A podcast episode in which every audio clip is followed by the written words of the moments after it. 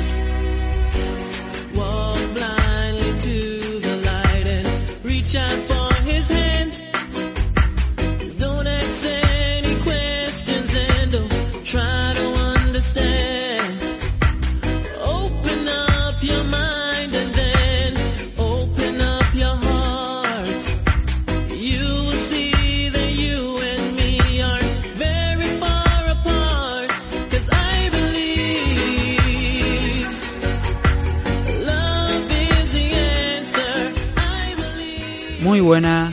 Bienvenidos a una nueva edición de MM Adictos. Soy Nathan, hoy es 21 de octubre del 2020. Nos vamos acercando al final de mes y sobre todo nos vamos acercando a esa fecha del sábado, ese UFC 254. Que como ya sabéis podréis ver un horario especial porque se va a celebrar en horarios más aquí de Europa y vamos a poder seguirlo tempranito. Ya veremos si hago algo para el sábado, si hacemos el programa ese día en directo teniendo la pelea de Joel por delante o hacemos algo diferente, ya iremos viendo, eso todavía quedan unos días, ya, ya decidiré. Hoy podríamos dedicarle unos cuantos minutos a hablar de esa rueda de prensa entre Javi Nurmagomedov y Justin Gage, se han dicho cosas que la verdad es que son bastante interesante, pero dado que vamos a tener la previa mañana o pasado sobre ese UFC 254, hoy quería hacer algo distinto. Hoy quería hacer algo especial. Y lo especial, no sé cómo saldrá, pero bueno, va a ser hablar de Mark Coleman y concretamente de su actuación en UFC 10.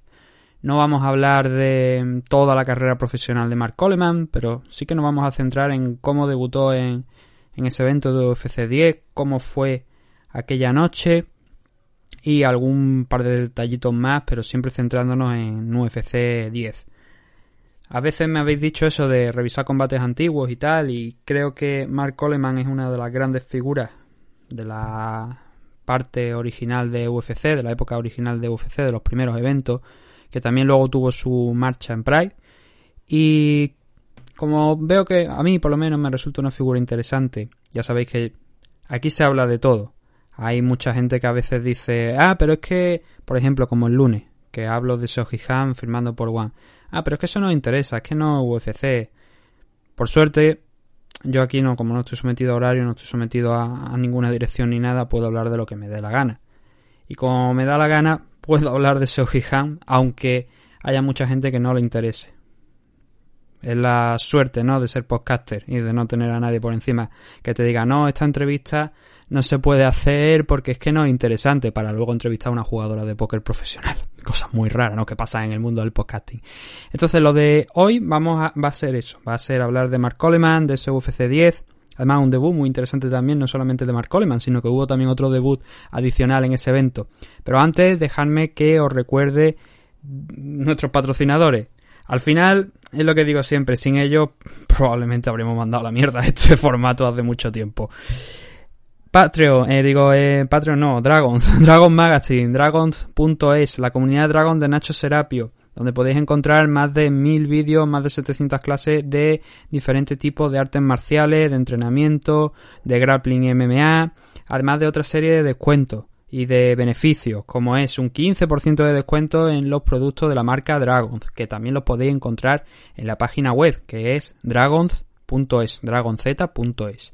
Además, gastos de envío gratuito, un 50% de descuento en eventos y seminarios que estén coorganizados por Dragons y, por supuesto, uno de los grandes alicientes de la comunidad Dragons y de Dragons, y donde empezó todo, la revista, la Dragons Magazine, desde 10 euros al mes. Tenéis por 10 euros acceso a toda la galería en formato digital de la revista Dragons, además de todas las ventajas que hemos hablado anteriormente. Y también, por supuesto, si la queréis en papel, son 2 euritos más, 12 euros. Pero con eso, pues tenéis acceso al formato digital y luego también al formato de en papel desde el mes que os deis de alta. Como sabéis, ahora ha cambiado un poco la cosa y la revista se hace cada dos meses. Es decir, un mes tenéis un libro, un mes que es editado por Nacho Serapio de diversos temas y otro mes tenéis eh, la revista. Pero ningún mes os quedáis sin tener contenido de Dragons, además por supuesto de todo lo adicional de la comunidad. Así que ya sabéis, si queréis más información podéis poneros en contacto con nuestro Serapio o directamente visitar la página web que es dragons.es, dragonz.es y ahí tendréis toda la información de la comunidad Dragons. Y ahora, obviamente, también tenemos que dar dónde podéis contactar con nosotros. Ya sabéis la gran mayoría dónde, pero si hay alguien que se esté eh, que sea nuevo, que nos esté escuchando hoy por primera vez y que diga, ¿dónde podemos poner en contacto con MM Adicto? Que tenemos por ahí un negocio que atende. Ojalá, ¿sabes? ¿Cómo podéis poneros en contacto con nosotros? Twitter, Facebook, están los mensajes directos en Twitter abiertos, podéis mandarlos y los leeremos. Ya ha habido varias personas que nos han mandado mensajes directos y hemos leído, que esa es la demostración. Entonces podéis mandarnos los mensajes directos, no tenemos que seguiros, simplemente le dais a enviar mensajes en nuestro perfil y nos podéis enviar lo que queráis a través de Twitter y Facebook. La página se llama, los perfiles se llaman MMAdictos, tanto en Facebook como en, en Twitter. Y luego tenemos MMAdictos-podcast en Instagram, donde también podéis dejarnos mensajes Em, por mensaje directo o, por comentarios, que eso también lo podéis hacer. mmadicto.gmail.com es el correo electrónico y en YouTube también podéis encontrar estos programas en formato audio y en Twitch, bueno en Twitch no, pero eh, también tenemos la, comparten la, dirección, es mmadicto TV, TV, para que nos entendamos.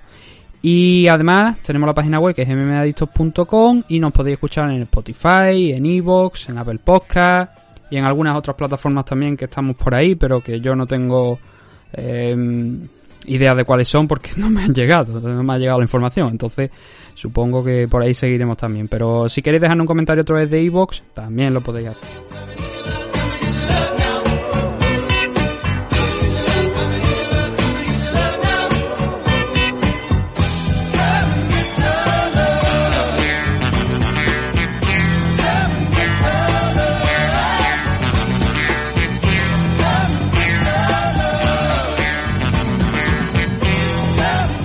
Una vez finalizadas las presentaciones y la promo, vamos a ir con ese evento de UFC 10. En concreto, como ya he dicho, lo que vamos a hablar va a ser del debut de Mark Coleman. No vamos a hablar de todo el evento porque entonces nos saldría algo, un programa un poquito más largo, sino una pequeña dosis de la carrera de Mark Coleman. Concretamente, lo más importante, una de las partes más importantes, obviamente, el debut profesional de Mark Coleman en el mundo de las MMA. Este UFC 10 se celebró en el 96, el 12 de julio de 1996, y recuperó el formato de torneo, donde hasta 8 luchadores se ponían frente a frente eh, con un sorteo previo para ver quién conseguía ganar ese torneo en esa noche. Un torneo de una sola noche, como se hizo en UFC 1, como se hizo en otros eventos de, de UFC, pero aquí en este evento de UFC 10 recuperaban ese formato de torneo, que no se había dado en el 9 pero que sí que lo habían hecho en el anterior, en el 8. De hecho, uno de los participantes de este torneo era Don Fry, fue Don Fry. Y Don Fry debutó en UFC 8 profesionalmente, ganando ese torneo frente a Gary Goodrich, que estaba aquí en esta en, este torneo también. Ganó en la final Don Fry a Gary Goodrich. Y eh, también Don Fry peleó en el 9, pero se puede considerar que Don Fry era el luchador que estaba defendiendo título en el torneo, por aquello de haber ganado el anterior. Y también haber ganado en, en UFC 9 la pelea que tuvo. Pero especialmente ese torneo de UFC 8 era lo más destacado. Obviamente, al ser el campeón, pues tenía que defenderlo. Gary Goodrich también estaba aquí en, en este torneo, pero iba por la otra parte del cuadro. Entiendo que a lo mejor también querían que se volviera a dar esa final entre Don, Don Fry y Gary Goodrich. El torneo, en un principio, quedaba de la siguiente manera, o sea, en los cuadros, lo voy a leer desde el primero hasta abajo, es decir, empezamos por los cuartos de, por, cuartos de final, pero el orden es el primero de los combates, es la, primera, la parte más alta del, del cuadro, es lo que quiero decir. Don Fry contra Mark Hall, ese fue el primero de los combates que tuvimos en cuartos de final. Luego Brian Johnston contra Scott Fiedler. Mark Coleman frente a Motti Horenstein. Y Gary Goodrich frente a John Campetela. Esos eran los cuatro combates que teníamos en esta primera ronda. Los ocho, los ocho luchadores que empezaron este torneo. Luego solo, solo acabaron dos y solamente, obviamente, uno pudo ser campeón.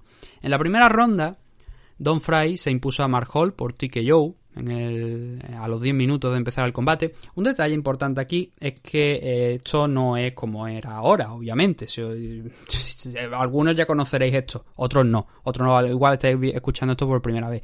Pero esto no es como era ahora, obviamente. Había una serie de cambios diferentes, o sea, de normas diferentes, especialmente el tiempo. El tiempo se dijo que eran 12 minutos y luego 15 minutos en el caso de, de la final.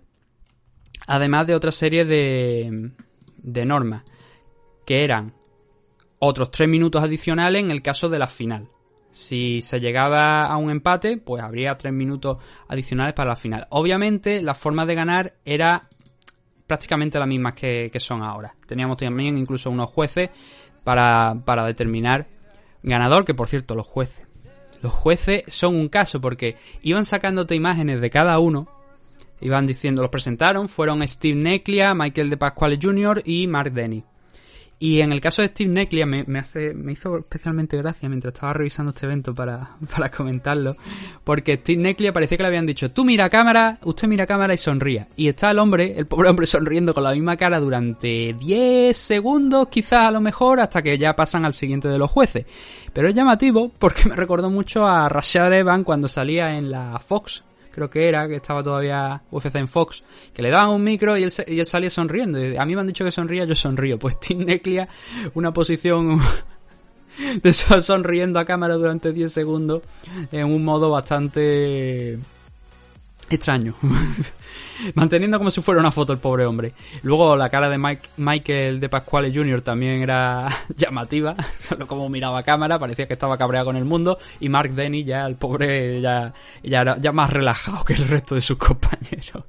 es simplemente un detalle curioso. Entonces, volviendo a lo que estábamos comentando. Don Fry, eh, noqueó, frenó la- el combate contra Mark Hall por TKO, Brian Johnston también se puso, se impuso por TKO a Scott Fielder, eso provocó un Don Fry contra Brian Johnston en semifinales, y aquí llegaba el primero de los combates de Mark Coleman.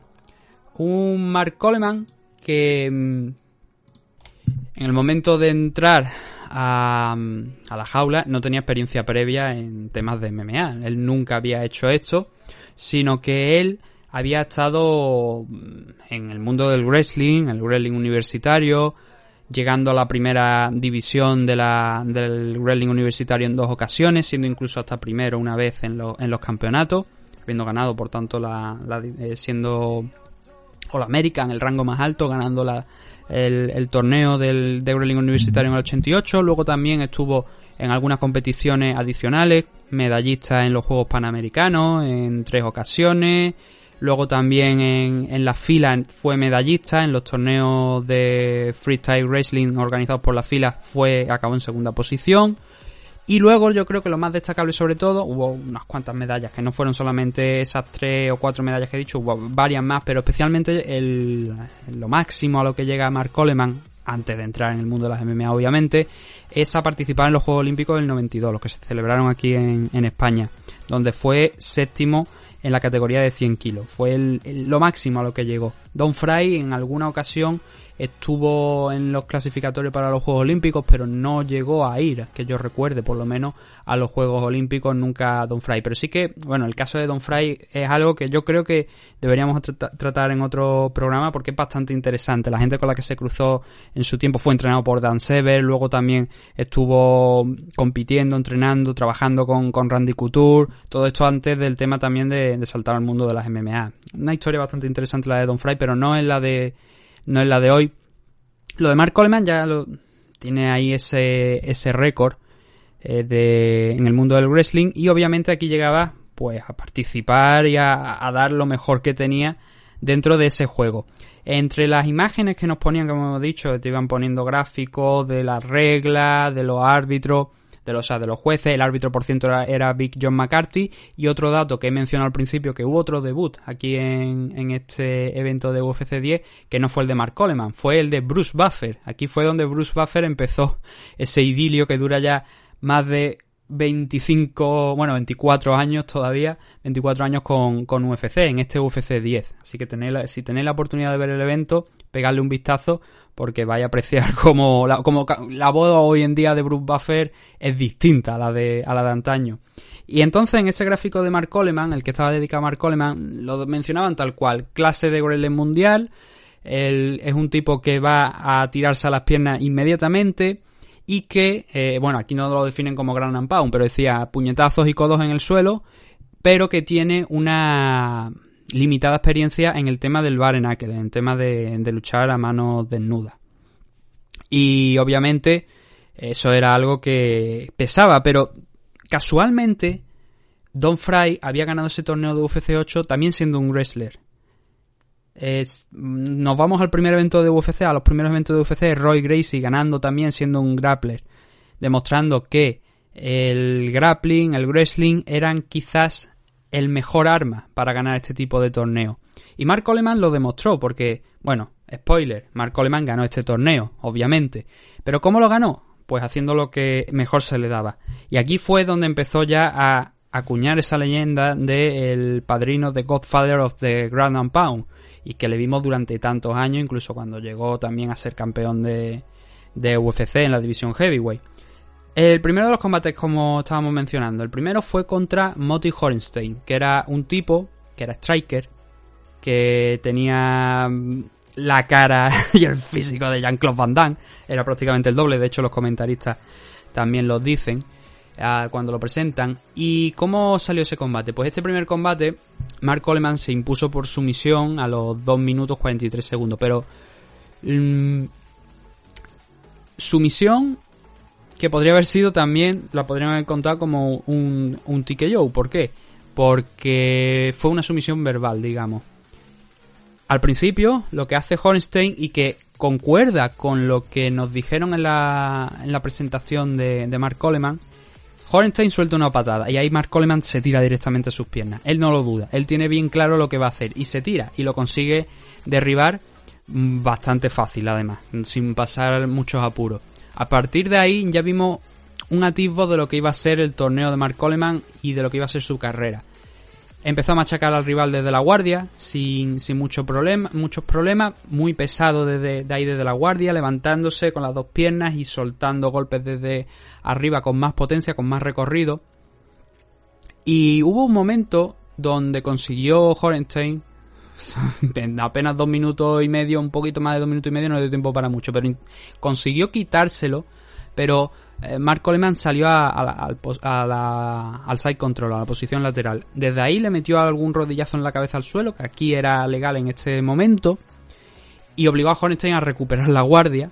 Y aquí es donde se produce la finalización, y es que algunos de vosotros igual recordáis esto, no de aquí, sino de... ¿Alguna vez puede que hayáis escuchado a Joe Rogan decirlo del rape choke? Pues es muy similar, o sea, es, esto, es esto. Mark Coleman le echó la mano izquierda al cuello, a la parte, sí, al cuello literalmente, con lo cual tenía la posición fijada, lo estaba presionando y con la derecha procedió a meterle tres martillazos, tres hooks con un amplio recorrido, porque algo que hacía muy bien Coleman era no se quedaba en la guardia sentado, no se metía adentro, sino que él levantaba, él abría espacio para que esos golpes llovieran con, con más fuerza. Y con esos tres golpes, con esos tres derechazos, forzó la parada. Y, y ya digo, fue verbal porque no llega a tapear ni nada, pero esos derechazos que estaban dando, que estaba dando Mark Coleman, eran fuertes, eran muy fuertes. Se notaba, o sea, hay veces que tú notas el gran pound fuerte y lo sabes diferenciar de golpes cortos. Pues ese gran, gran pound de Mark Coleman habría parado a muchísima gente, de hoy día también incluso. Y con eso pasaba a semifinales. Mark Coleman, venciendo a Monty Hornstein por sumisión, por golpe, realmente, a los 2 minutos 43 segundos de iniciar el combate. Eh, su rival en las semifinales fue Gary Goodrich, que ganó a John Capetela por KO en apenas minuto y medio, pero que también lo pasó algo mal en el tema de... porque John Capetela también intentó derribarle, lo derribó, estuvo trabajando ahí con, con Gary Goodrich durante poquito tiempo porque ya el combate no duró mucho, pero Gary Goodrich ya dio la sensación de, oye, se va a enfrentar a un wrestler, mm, va a ser complicado. En semifinales, Don Fry derrotó a Brian Johnston por sumisión, también por Em, si no recuerdo mal, fue, fue también por un golpe.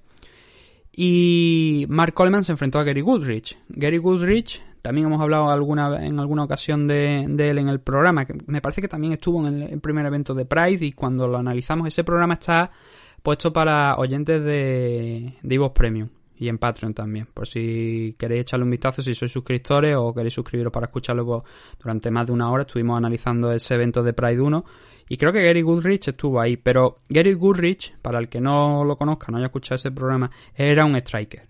Era un tipo que se defendía bien arriba, pero cuando tocaba la pelea al suelo estaba un poquito más que perdido. Obviamente era el fuerte de Mark Coleman. ¿Y qué hizo Mark Coleman nada más sonar la, campana? Pues le pasó lo mismo, le pasó un poco lo mismo que le pasó con Horenstein, porque Gary Goodrich también salió a cazar a, a Mark Coleman, ver si podía noquearlo rápido y no complicarse la vida una de las características de, Gary Goodrich. Iba bien al intercambio, iba bien fuerte y, si eso le funcionaba bien, si no, pues tenía problemas. Y en el momento en el que empezó a avanzar Gary Goodrich, ya digo, no pasaron más de 4 o 5 segundos hasta que Mark Coleman fue alrededor de la jaula intentando ver por dónde podía salir y ya se tiró directamente a las piernas.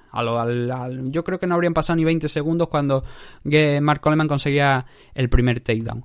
Aquí, en el primer en el primer combate de Mark Coleman contra Horenstein, vimos que él utilizó los headbutts, o sea, perdón, los, los rodillazos a la cabeza. Aquí utilizó otro arma que ahora ya no se puede utilizar, que son los headbutts, tanto a la cabeza como al pecho. Pero nuevamente con esa misma posición que habíamos visto en el primer combate.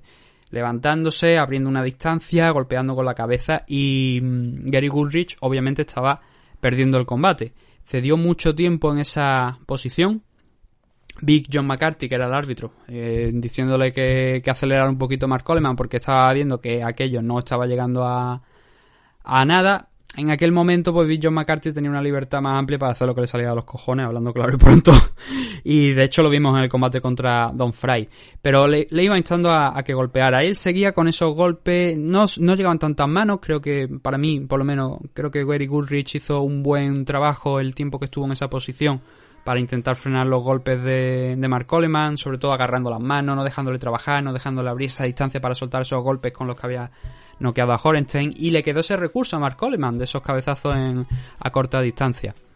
Finalmente, hay un momento donde Gary Goodrich abre espacio con las piernas, empuja un lateral, Coleman no pasa a la posición lateral, pero no lo consigue de manera eficiente. Gary Goodrich se levanta, pero tiene a Mark Coleman a la espalda. En aquel, en aquel entonces, algo que no se ve hoy, por ejemplo, que es que te permitan agarrarte de la jaula, pero en aquel entonces sí que se podía hacer. Y Gary Goodrich se agarró a la jaula y se colocó Mark Coleman a su espalda e iba metiendo, tratando de meter a percas por debajo de la axila de, de Gary Goodrich, que estaba ahí bien afianzado, bien agarrado y ahí era difícil que lo sacara.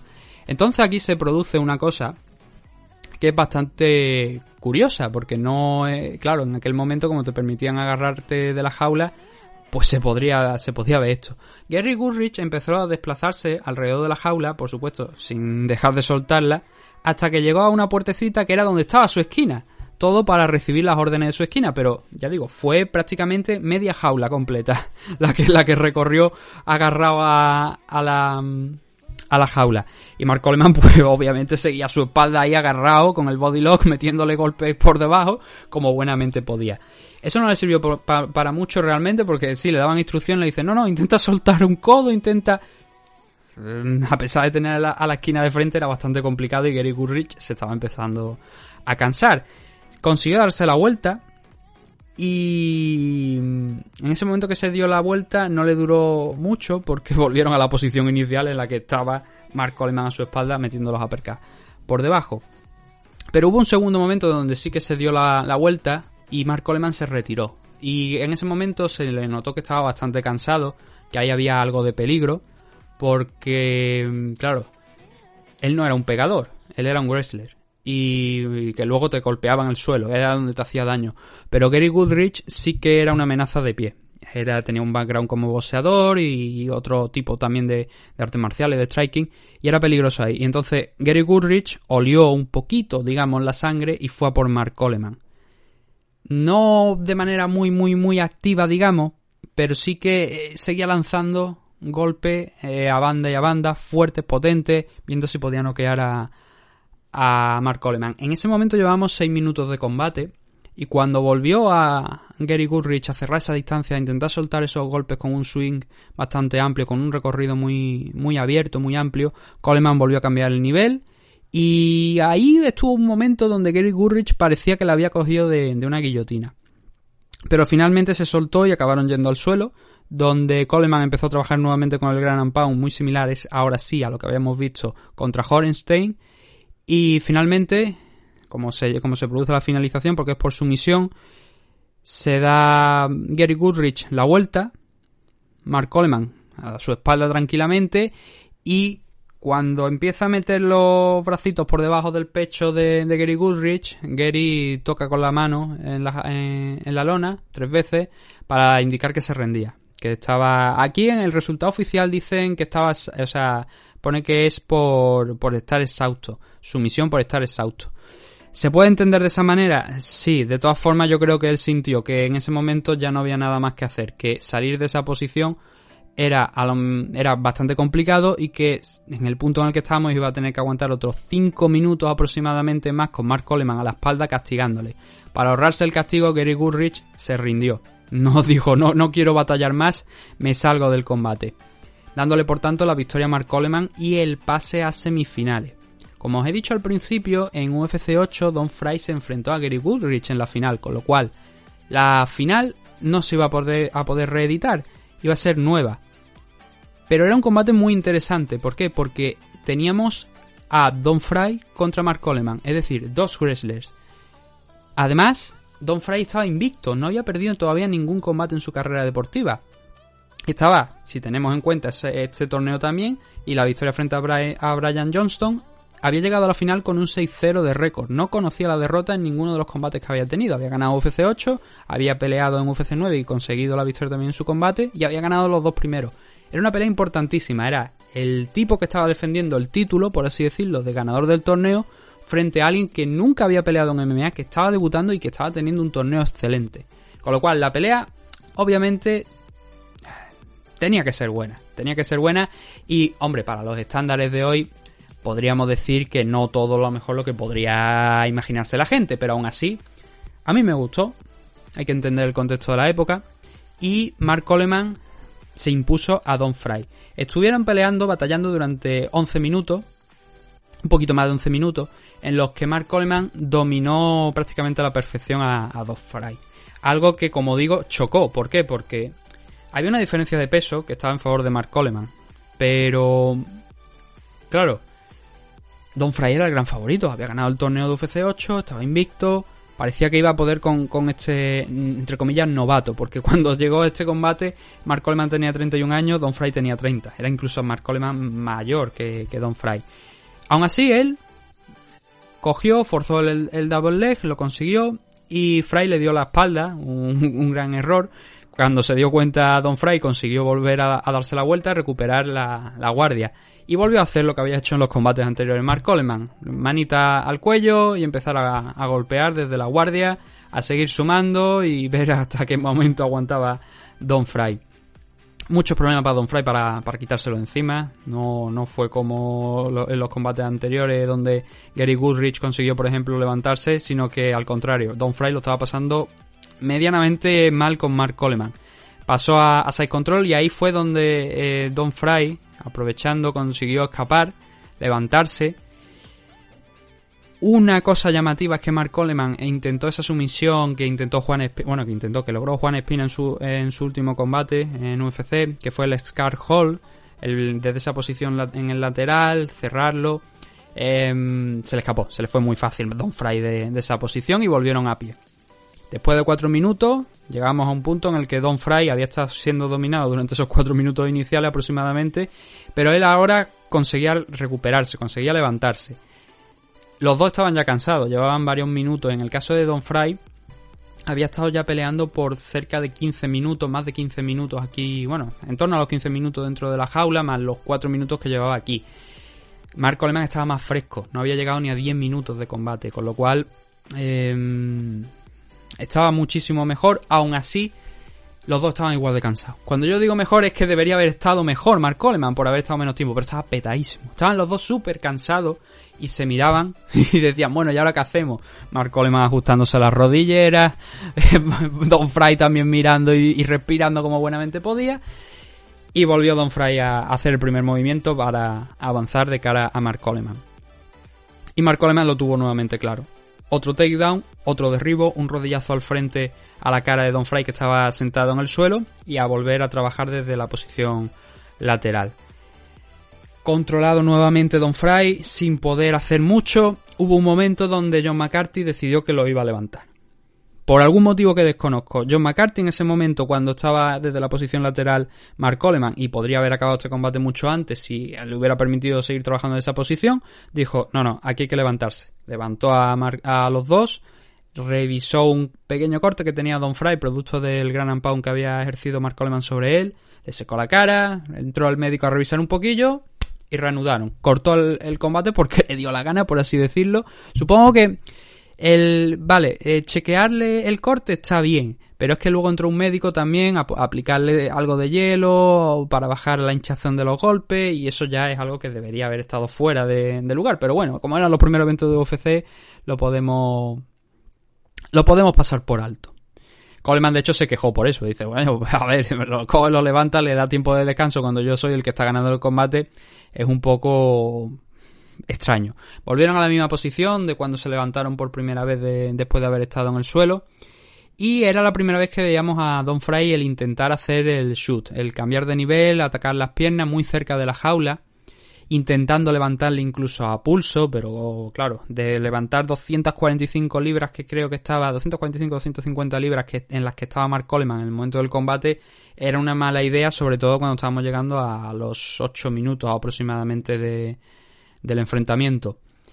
Eso pesó, eso pesó bastante, Don Fry le cogió incluso un, un headlock y al buscar nuevamente Don Fry las piernas fue cuando ya ahí prácticamente entregó la, la cuchara, así podríamos decir. Mar giró, tenía la espalda ya, pasando esos 8 minutos que os he mencionado antes, y controlando muy muy tranquilo el, el combate. Rodó Coleman, agarrando a Don Fry para intentar a ver si podía sacar la estrangulación, el mataleón, el rear naked choke. Y Don Fry se dio la vuelta, que era lo que sorprendió más en ese momento, porque claro, un luchador que estaba ya tan cansado, que había hecho ese esfuerzo, llamó la atención mucho cómo se dio la vuelta dentro de, de, la, de ese control desde la espalda que tenía Mark Coleman. Acertó a, Mark Coleman a meterse en el sprawl porque se empezaba a complicar la cosa, en la, posición del sprawl por debajo de Don Fry, y aquí llega uno de los grandes momentos del combate, donde si ya no era suficiente con como la imagen que estaba dando Don Fry le estaba pasando Mark Coleman por encima, Coleman se lo carga encima del hombro y cuando lo tiene encima del hombro dice, bueno, a ver qué hago con este tío. Ya habíamos visto en alguna ocasión a Tan intentar tirar a su rival por encima de la jaula. No fue el caso de Mark Coleman, pero Don Fry dijo, yo aquí me van a estampar contra el suelo como no haga algo. Echó mano por fuera de la jaula, agarró con la otra la, la, pared y ahí ya Mark Coleman se dio cuenta, oye, ¿qué está pasando aquí? Se me está desequilibrando, ¿no? Y de esa manera sobrevivió eh, Don Fry a, a, ese posible intento de slam que nunca daba la impresión de que era lo que iba a pasar porque se lo había echado al hombro como un saco de patata, pero Don Fry no quiso ver si eso estaba en su futuro, no quiso experimentarlo y consiguió encontrar esa posición para aferrarse a la jaula, imposibilitar el slam Ahí le metió dos derechas muy muy duras Mark Coleman, los golpes más, más buenos en, lo que fueron de standing yo creo de toda la noche de, de Mark Coleman. Volvió a cambiar el nivel, lo derribó. Ella prácticamente Fry ya no tenía nada más que, que ofrecer, lo empujó, se lo volvió a quitar de encima, volvió a entrar otra vez en la guardia Coleman, pasando side control, él no se rendía. Pero hubo un momento donde desde esa posición lateral eh, Don Fry, eh, perdón, Don Fry, Mark Coleman le metió un headbutt a, a Don Fry. E inmediatamente, y, eso fue a la cabeza, eso no fue al pecho, eso fue directamente a la cabeza. Y en ese momento John McCarthy yo creo que vio que era necesario parar la pelea, porque la pelea la detiene él. No se rinde Don Fry, sino es él el que para la pelea tras ese cabezazo. Un cabezazo que no es que haga daño a Don, hace daño a Don Fry, pero quiero decir, Don Fry no queda afectado por ese, por ese golpe, no se le ve que tampoco estuviera dañado en exceso, pero sí que estaba cansado, estaba prácticamente exhausto y Mark Coleman estaba, había dominado los, el combate acabó tras 11 minutos y medio, pero Mark Coleman había dominado prácticamente casi todo el enfrentamiento, de, casi de principio a fin, quitando algún par de situaciones en las que Don Fry se levantaba, él intentaba a ver si podía sacar algo, hubo esos momentos que he comentado, incluso donde consiguió eh, tirarse a las piernas, intentar trabajar su wrestling, que no lo vimos mucho, más que para liberarse de la presión de, y de las posiciones superiores en las que estaba Mark Coleman pero poco más. Y eh, fue más John McCarthy el que determinó que este combate se, había terminado. No iba a cambiar el resultado realmente. Mm, seguramente Mark Coleman habría acabado ganando el enfrentamiento, pero entiendo aquí y respeto a, John McCarthy por parar la pelea viendo que no había mucho más que ofrecer por parte de Don Fry. No era un combate en el que pudiera tener una oportunidad de regresar porque todo el enfrentamiento había sido controlado, prácticamente todo había sido controlado por Mark Coleman y los últimos minutos que quedaban, que eran tres minutos y medio, se iban a desarrollar muy probablemente con Mark Coleman encima. Ante ese castigo que le estaba sometiendo Mark Coleman, yo creo que eh, Big John McCarthy tomó la decisión adecuada de finalizar el enfrentamiento y darlo por acabado, proclamando de esta manera a Mark Coleman como campeón del torneo de UFC 10. Le dieron ahí su, sus premios, sus recuerdos para que, para que recordara que había ganado este torneo. Y le hicieron una entrevista que vamos a escuchar ahora. Y con esto ya vamos a dar por vamos a escuchar esta entrevista vamos a dar por terminado este análisis estos comentarios sobre este debut de Mark Coleman I'm here with the victorious Mark Coleman. And Mark, congratulations in your first. You said you visualized this. Did it come exactly as you saw it in your mind? Uh, pretty much. It's just that I didn't know these guys could take so many punches. Really, they took some hard punches and kept on fighting. All these guys are real tough. Uh, I can get a lot better though. As a wrestler, how important was it for you to do well here? That's that was so important. I did this for my freestyle buddies. Greco Roman as well, any, any wrestler in general. We don't get enough credit for as hard as we work. There's a lot of good athletes out there in the wrestling world that just don't get the credit they deserve. I did this for you guys. I did this for my mom and dad and all my friends, my coach Richard Hamilton, who gave me this opportunity to be here. And I thank SEG, everybody for just giving me this opportunity. I've been waiting a long time for this.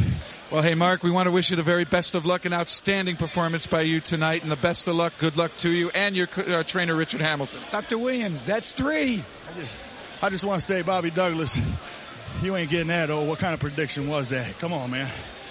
Well, to Mark Coleman, the big congratulations. Back to you, Bruce.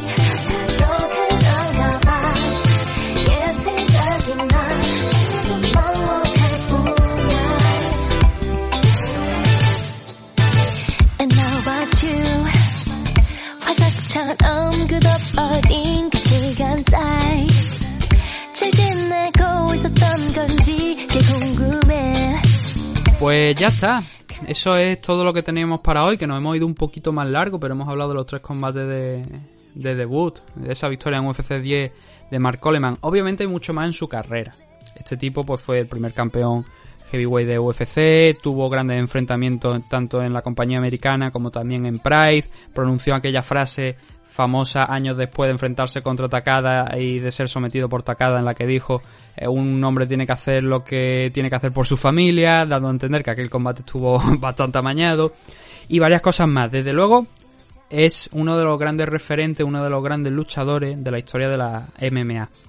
Hall of Famer también de UFC y muchísimas cosas más que hoy no vamos a repasar, que repasaremos en otra ocasión cogiendo otros, otra serie de combates de Mark Coleman y, hablando sobre ello. Pero hoy quería hacer este programa, quería rendir homenaje a una de las grandes figuras, como digo, de las MMA. Hoy en día pocos luchadores con un gran pound tan letal se pueden ver en el mundo de las MMA. Mark Coleman era uno de ellos en su época.